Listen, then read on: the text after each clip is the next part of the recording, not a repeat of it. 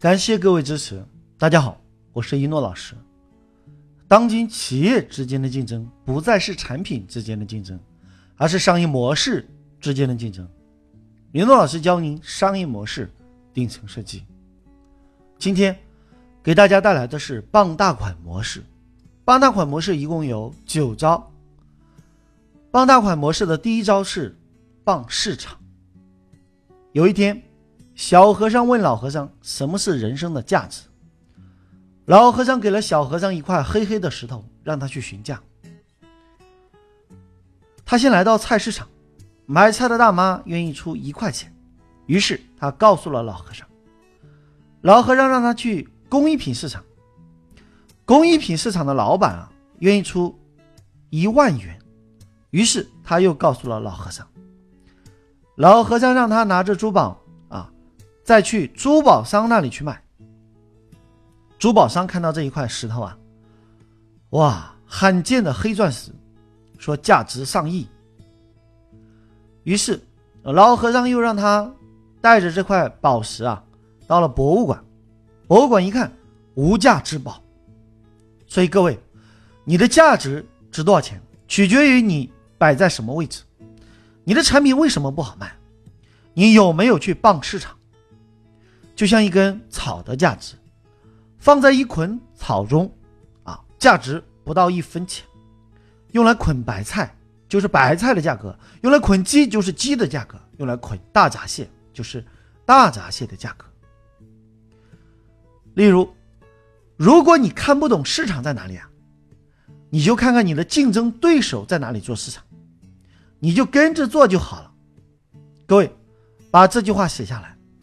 如果你不知道自己在哪里做市场，就看你竞争对手在哪里做市场。麦当劳刚进入中国时，在北京王府井最好的位置。王府井本来就是人气爆棚，麦当劳啊，懂得傍市场。有一次，我特地观察麦当劳如何选址，拿出一个登记表。从他面前啊，经过一个人画一下，过一个人画一下。从早上十点到晚上十点，平均每分钟过多少人啊？连续观察二十八天。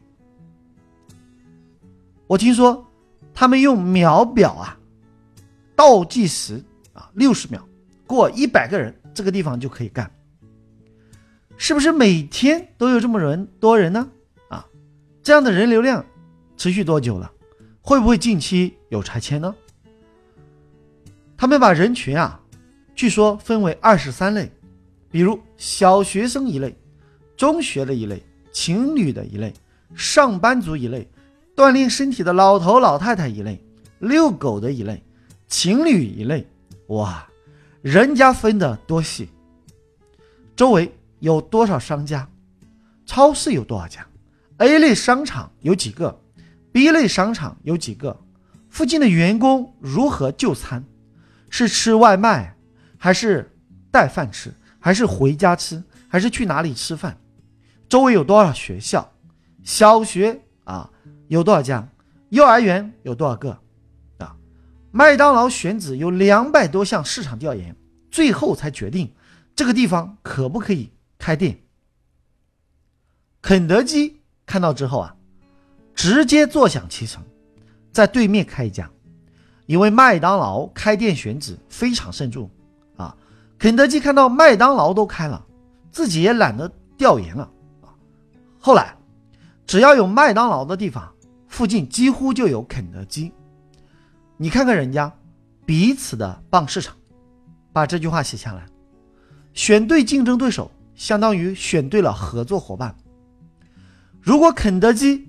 选的竞争对手是卖羊肉串的，是卖麻辣烫的，可能自己怎么死的都不知道。国美电器成立一九八七年一月一日，苏宁电器成立于一九九零年十二月二十六日。前几年啊，在深圳、北京、上海、广州全国的各大城市，你会看到有国美的地方就有苏宁，有苏宁的地方。就有国美，有时候真的不知道他俩谁在傍谁的市场。后来，面点王看到这个情况，心里想：肯德基和麦当劳在哪里开店，面点王就在哪里开店。所以，在深圳留心观察，只要有找到了肯德基啊，哎，离面点王就不远了。后来啊，豆浆大王也学会了，他只要看到肯德基和麦当劳在哪里，他就在附近开一家店。各位，下次你看《动物世界》啊，你留心观察，只要是狮子和豹子出没的地方，就有柴狗的踪影。柴狗最聪明了，它自己跑得又慢，个子又小，又不会捕猎，专门干嘛呢？跟着狮子和豹子，他们知道，只要跟狮子和豹子啊，等狮子和豹子捕猎回来之后啊，他们直接啊就去打劫。那柴狗仗着小伙伴比较多，就去打劫啊他们的猎物。把这句话写下来。竞争对手的市场在哪里？我们的市场就在哪里。所以，如果你今天在听商业模式顶层设计，请你仔细的听，慢慢的回味，多听几遍。当你听了一百遍以上，奇迹将会在你身上出现。记住，当今企业之间的竞争不再是产品之间的竞争，而是商业模式之间的竞争。林诺老师教您几百种商业模式顶层设计。如果你想给自己的企业设计一个最新的、最赚钱的、别人看不懂的商业模式，请关注我们的节目《商业模式顶层设计》。好了，就要跟大家说再见了，感谢各位聆听，我是一诺老师，我爱你们，下期再见。